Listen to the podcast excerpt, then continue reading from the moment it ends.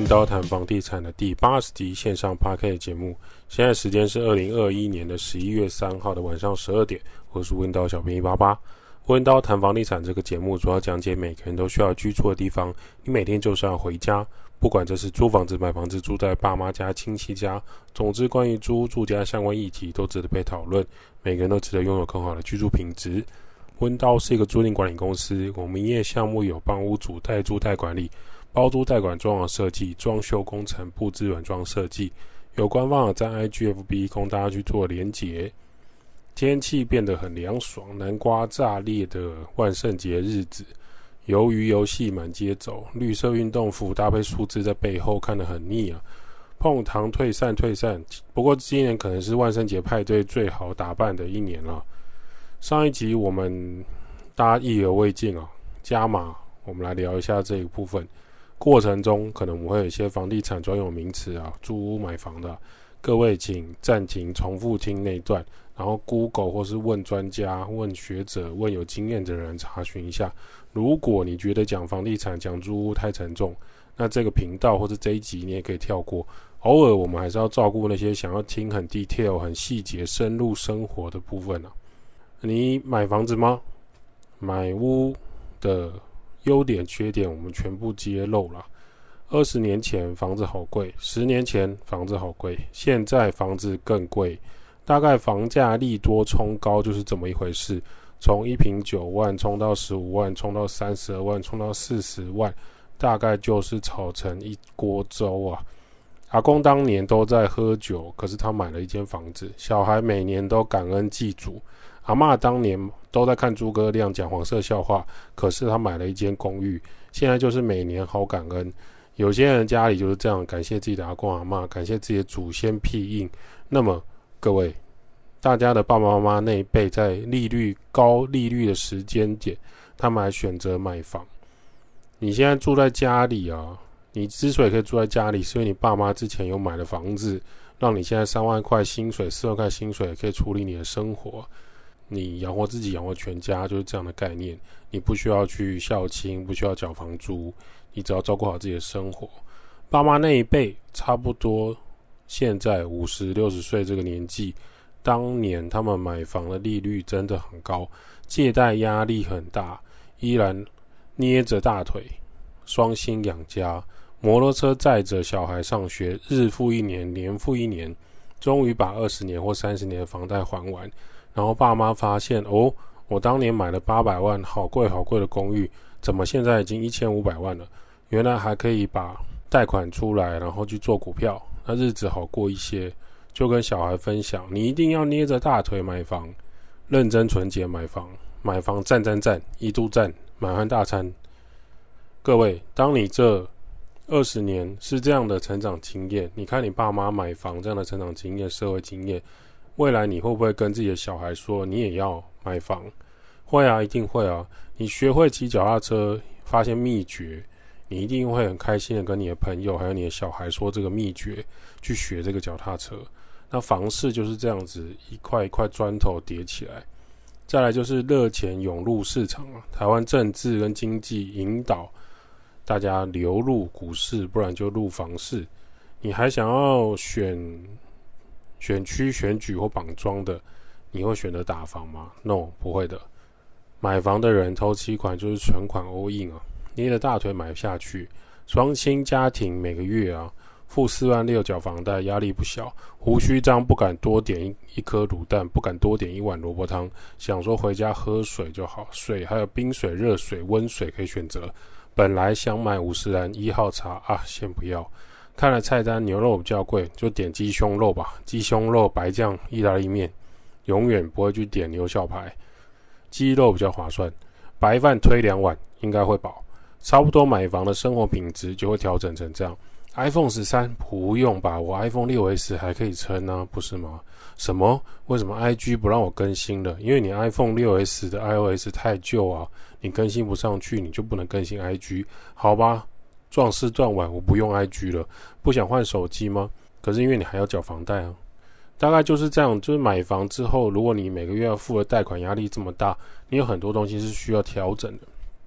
买房后好处就是你会觉得这是我家，这就是家。过去租房子可能只是一个住处，虽然有舒适的住处，但不像是我的家。感觉买房之后的心情拿到权状，管理员问说：“请问你是屋主吗？”你会很大声的说：“是，我是屋主，有什么事情吗？”在家里面呢、装潢设计，你可能找了设计师，找了工班，诶，左边一点，右边一点，这边可以用两个插座吗？可以改成拉门吗？地板可以用 PC 换成 SPC 吗？这个灯具要自己挑吗？一点一点的打造自己的住家。那请问这个床垫是要选独立桶还是棉被睡榻榻米？总是在内心里不断的去沉淀思考啊，这真的是我的家诶。从家具店刷卡买下去，家具送到家里陈列出来就很有安全感。纵使配色有点奇怪，可是那就是我的家。虽然荷包重重失血受伤，但心里有一块是补足的。这时候，会计人员又很理性的推眼镜告诉你。哎，你房贷贷八成，所以经济层面来讲，这间房子是银行的，不是你的。你只要一个月本金跟利息缴不出来，银行有权利卖掉你的房子，你不过是房屋的登记人而已。请会计人员退散，我们正在构筑买房的浪漫心情，好吗？拥有自己的家呢？亚洲人血液就会有上面我讲的深层渴望。为什么会说亚洲人？因为欧洲人、美国人、澳洲人、非洲人倒是不这么认为啊，他们认为有地方住就好，我不一定要绑死在某一个区域、某一个小镇到老，这个是比较不同国家文化思维的考量啊。在台湾，大部分年轻人三十岁之前，如果家里没有帮忙、没有出手出钱的话，老实讲，你很难拥有一间房子跟一台车子。随便五都，我们看七百万的房子，一台七十万的车子，头几款一百四十万，买车假设先付十万，后面车贷，这样就一百五十万了。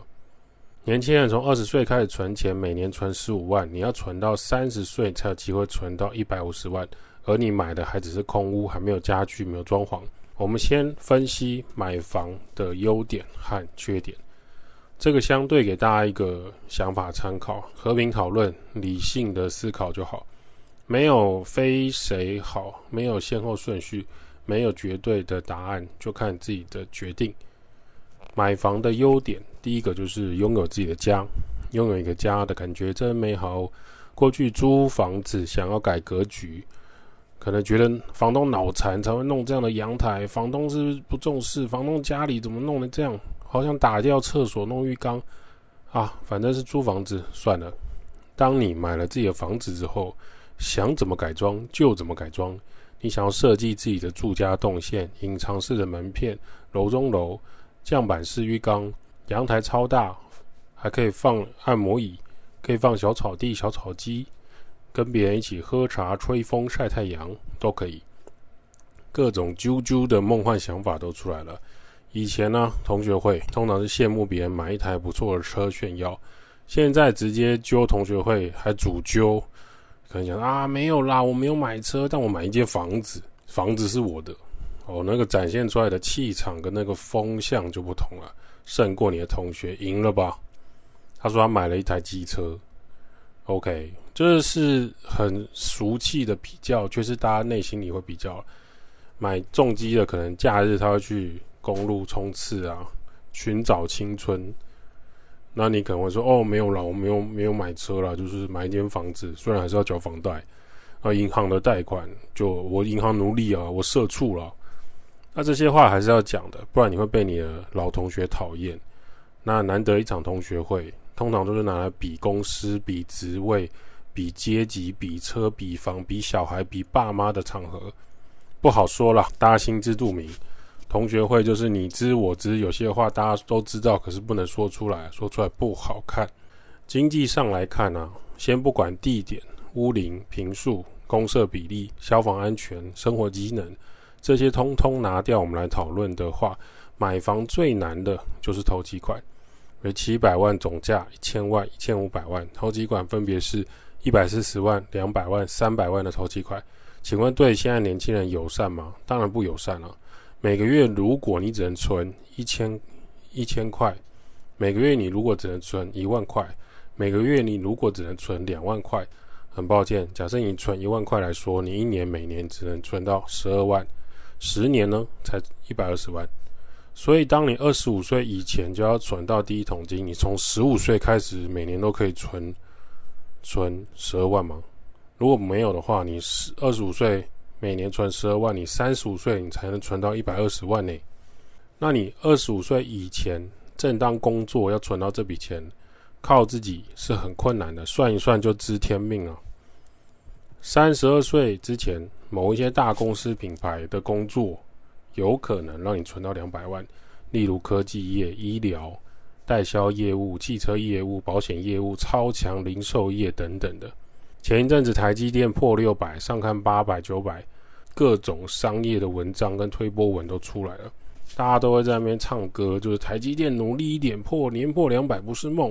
我们护国台湾之光之类的，那这些文章其实就是歌颂努力工作、努力存钱、累积买房子、all in 台积电。那事实上呢，我们在科技圈有些人待过的就会知道，你一到五你是忙到没有时间摸手机的，你下班回去租屋处就是睡觉，周六大部分还要加班，这些还不是生产线轮班的哦。那些用青春跟肝脏来交换，双手合十打开真理之门。我用肝脏跟你换头期款就好。银行在旁边说：“让他换，让他换。”接下来二十年房贷养我们银行，大概真实概念是这样：就哦，好夸张，好血淋淋哦，商业跟资本主义好残忍哦。那大概买房，如果你在这些呃高收入、高劳力的产业，大概就是这样子。所以啊。日本、韩国、中国、台湾开始流行一种生活形态，小确幸不流行了。我们现在流行躺平族。什么是躺平族？就是月光族。我月薪三万二，月薪四万三，月薪六万，我就是躺平，反正我躺着。躺平主义至上。反正我住家里，爸妈的家，回家可以蹭饭。家里很旧很老公寓，哦，没关系，我就多买一些三层柜叠在一起，放我的漫画，放我的收藏品。旧的衣服打包丢掉，我还可以买新的，还有空间。我放弃买车，我不想买房，钱钱对不起，你都要变成我喜欢的形状。我想买 iPhone，我耳机好想要，我想要 Sony 抗噪耳机，我想要 Apple 公司出的 AirPods。各位啊，你知道 Sony 抗噪耳机那种品质不错的啊，平均一个价格是六千元，蓝牙连线的，然后可以隔绝外面一切声音的。那那种充电款，你在捷运或公车上看到有人在戴啦，就是耳朵上白白的，然后短短的，这种更高档的，甚至呢有破万的。那 Apple 公司的这个 AirPods 正版一组六千，有人走在路上自言自语，其实他是带这个在讲电话，很酷炫、很惊讶的配件。就耳机的价格一直往上冲，是因为科技越来越发达，那新产品的出现，假日吃大餐。二楼、三楼、四楼，甜点、意大利面、牛排、餐酒馆、居酒屋，当然都来。几个月出国玩，拍照打卡，留下生活记录。青春不要不炫耀，不对，青春不要留白。体验不同国家的文化民情，这些就是躺平你就可以做到的事情。理由很简单，住在家里，四万块薪水下，他不考虑存钱，那他没有孝经费的压力。每个月花两万是很过瘾，剩下一万块还可以分期付款买比较贵的东西，钱钱没有不见，只是变成你喜欢的形状。某些消费想法大概就是这样，不买房不买车还算很好利用，尤其是从学生时期开始打工，你那时候月薪一万一万五的，当你出社会，现在回头一看，你现在月收入四万五万的时候，你瞬间会觉得生活支出。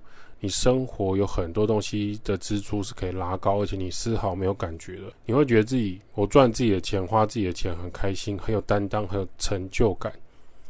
那买房呢？毕竟它不是数字游戏。如果你没有决心要存钱的话，每个月存个一万五，十年存个一百五十万，很难很难长时间持续存的。你要真心相信，要咬牙长时间存，不太容易。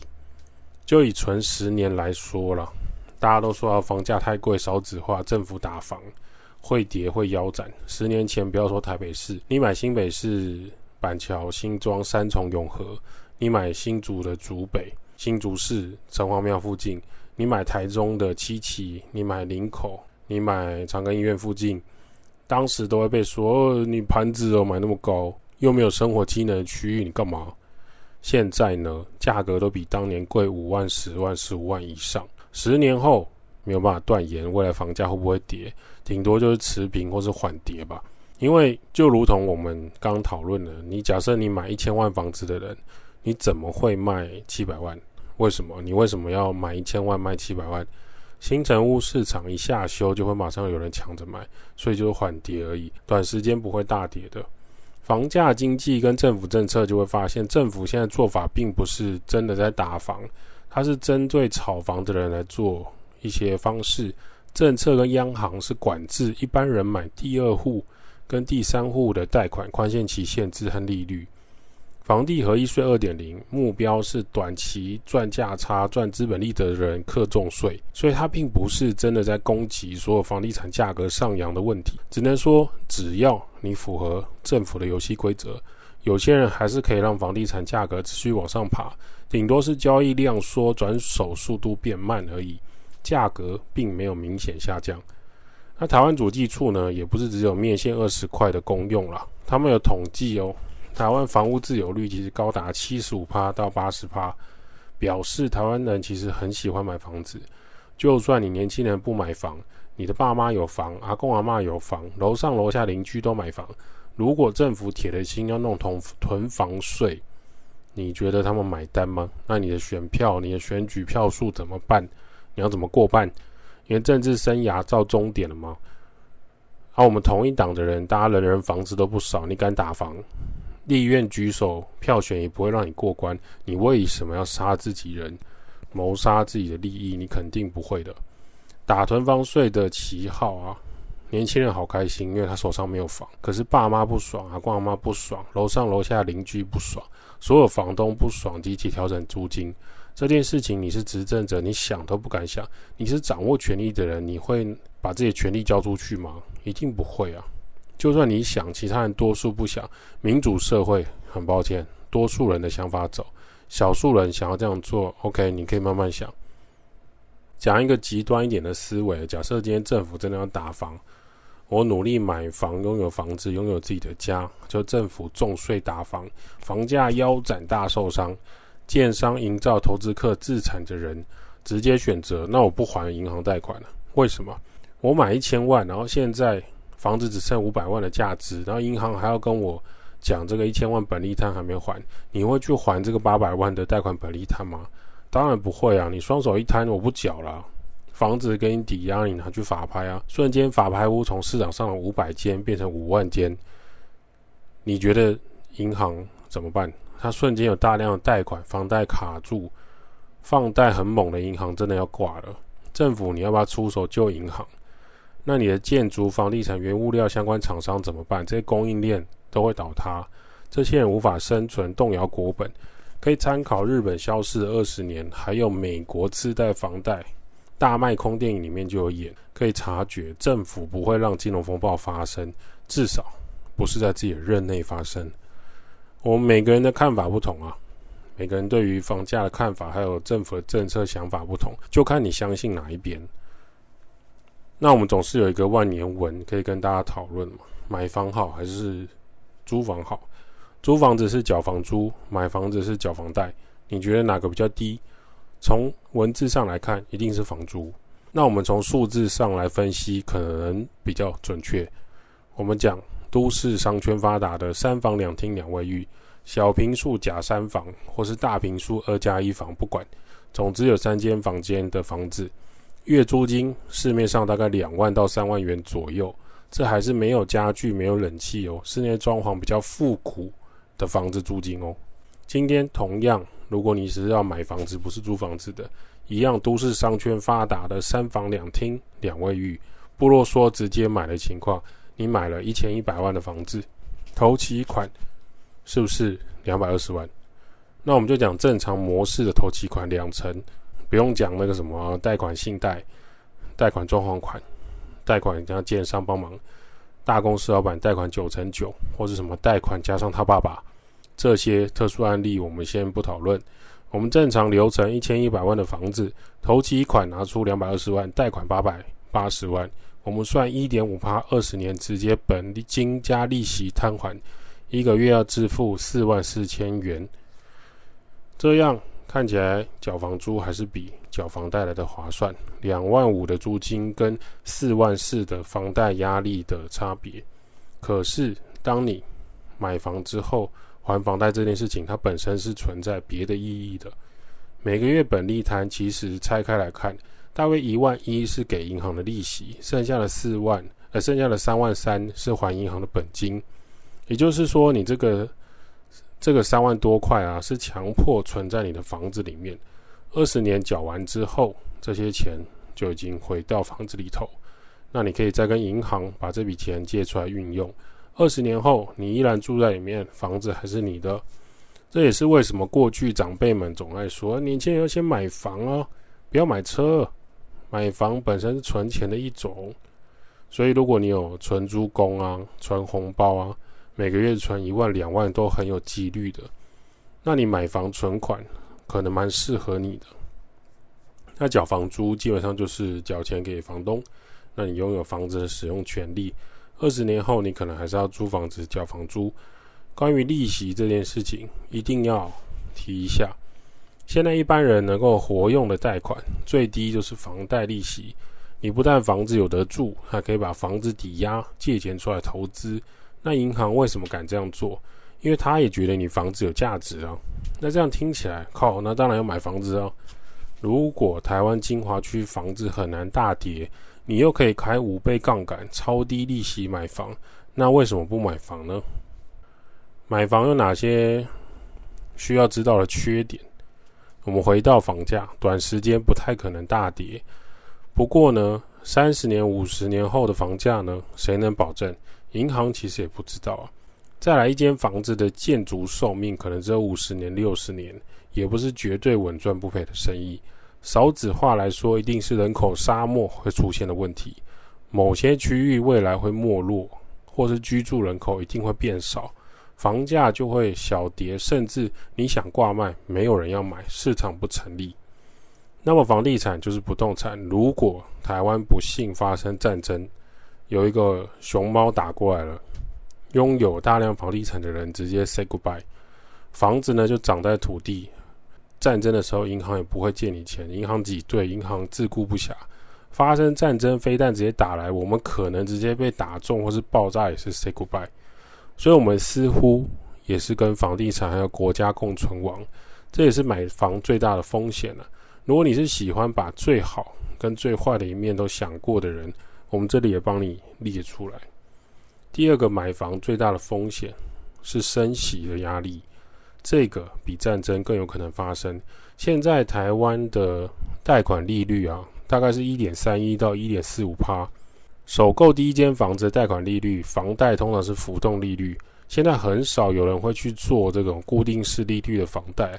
那固定式利率通常贷款利率也会比较高，那银行现在也不喜欢卖。那要是美国联准会大幅升息，缓缓升息，从一点三一爬到两趴，爬到三趴，爬到五趴的房贷利率，请问你的贷款还是每个月还给银行四万四吗？绝对不是，你贷款增加五百万，每个月是增加五千元的本利摊，甚至更高的利息要给银行，以此类推。如果你是咬着牙，我拼命从二十岁存到三十五岁，终于终于停出两百二十万，买了人生第一间自住房，贷款八百八十万，遇到几年后升息，你的房贷很有可能会缴不出来，从四万四变成五万四哦。如果你的薪水冻涨，刚好这几年都在追剧，没有其他的收入来源，月薪六万，原本四万四，想说还还可以过，月薪六万，现在要缴五万四，我的妈呀！你的手上的牌，假设现在玩二十点、二十一点，你手上的牌已经二十点了，庄家还要再发给你一张牌哦，你会不会爆掉？不知道，你的生活水准会直接拉到最惨模式，而且。你不确定会不会继续升息，因此在你买房的房贷还款金额，建议不要超过月收入的三分之一啊。换句话说，如果你现在的房贷本利摊还款金额超过你月收入的三分之二，你就是拿着手上十九点或二十点牌卡的人。你只能祈祷庄家不会再发给你一张牌。问题是，你收入是三分之一贷款金额，那你月收入不就要十五万？那年薪等于是一百六十万才能还这个四万四吗？那这样的一般人可以达成这个 KPI 目标吗？那如果夫妻加起来有十五万收入吗？如果没有的话，更何况呢？你刚出社会到三十岁，你年收入就有一百六十万吗？大部分人贷款支出是占收入的七十 percent，升息你可能就会爆掉。那你可能还有十三年房贷要还。你还有十五年房贷要还，甚至现在房贷有三十年或四十年的，从四万四变成四万六，变成五万，几千块一直叠上去，你很有感觉的。你从牛肉面、牛肉汤面、榨菜肉丝面，最后改成猪油拌饭，因为你房贷缴不出来，生活失去平衡，买房幸福感直接变成地狱的体验。如果你是贷款三十、四十年的呢？你要想一件事，最大的问题是。你这三十年跟四十年，你都不能失去工作收入哦，然后数十年绝对不可以失业哦，这就是你买房当时有想到的缺点嘛？当然，你可以说我买房十年后我就要卖掉，我们要住一辈子也可以。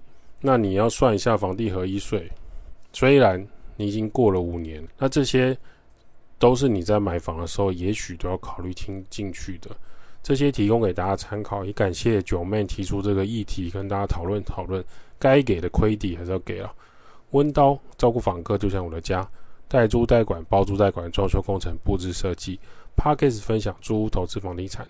今天的温刀谈房地产先到这儿。如果你有什么想法，欢迎五星吹捧起来，我们就回答你留言。小编会在下一期跟大家讨论房地产相关议题喽。